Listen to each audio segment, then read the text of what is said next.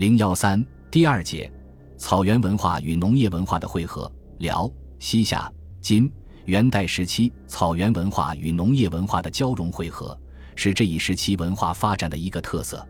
草原文化为什么能与农业文化汇合？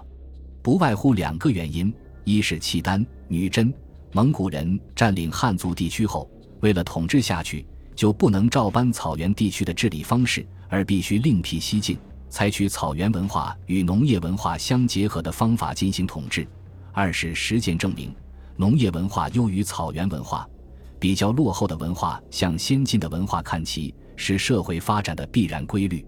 草原文化与农业文化相互汇合交融，是自然而然的发生的，不是人为的结果。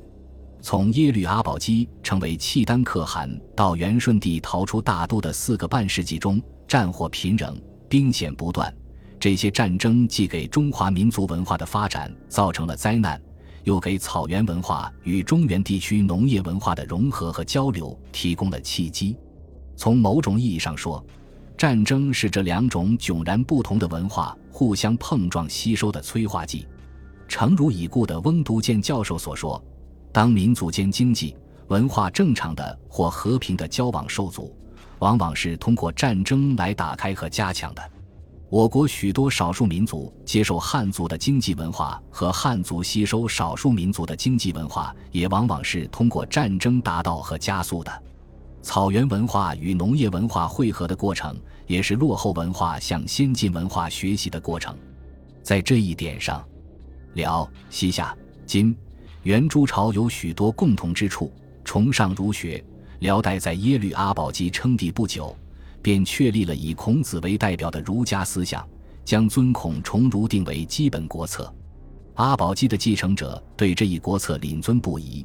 至到宗朝已经发展到了礼乐交举、车书混同的高度，契丹民族以儒家思想为指导，去改造自己的政治、经济、文化，使契丹人的汉化程度日益加深。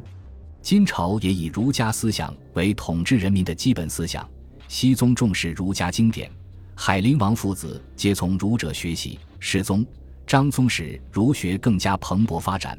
王国之君哀帝在颠沛流离中仍敦崇儒术，二程学说与南宋朱熹之学在金朝境内得以广泛传授。西夏的十个帝王中，从元昊时期起就加强了对儒学思想的吸收。懿宗时儒学在西夏有了更大影响。惠宗提倡汉文化。崇宗时设立国学，以教授儒学；至第五代皇帝仁宗时，把儒学发展到了极致。他下令尊孔子为文宣帝，在各州郡立庙祭祀，建立大汉太学后，他又亲临太学祭奠先圣先师。这种崇儒风气与中原相比也毫不逊色。在元代，儒家的地位虽居于世道之下，但对儒学还是相当重视的。蒙古人开始不知道儒者的用途，俘虏到儒士后，往往罚他们去做苦役。后来采纳耶律楚材的建议，恢复了孔子、孟子庙的祭祀，孔子的后裔也都封了官职。各少数民族政权推崇儒学，促进了民族融合的进程。重用汉族儒士，辽、西夏、金、元的统治者深知，只有吸收中原封建文明。笼络汉族士大夫，并发挥其专长，才能发展和壮大自己。因此，不遗余力地搜罗汉族人才，使他们为自己服务。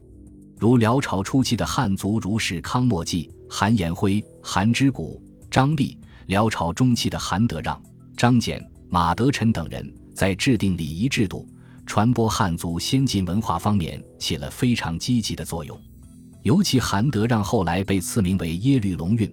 辽朝统治者为了倚重他，景宗承天皇后竟不惜纡尊下嫁，这在历史上是不多见的。金朝初年的刘彦宗、石立爱、韩启先等制定典章制度，参决大政，立功甚多。西夏初年的汉族儒士张元、吴昊投奔元昊后，元昊大悦，日尊崇用事，凡下人立国规模，入寇方略，多二人教之。就连宋朝放出的宫女，元昊也要置诸左右，以便从他们身上学习汉族先进文化。元昊之子亮作即位后，杀掉专权跋扈、专门推行藩礼的外戚，梅藏额旁，任用汉人景勋为枢密使，改藩礼为汉礼，推行汉族先进文化。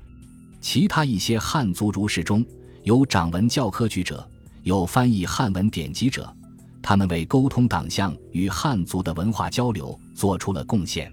蒙古人在攻打南宋时，就在军中搜求儒、道、释、医、卜哲等人物。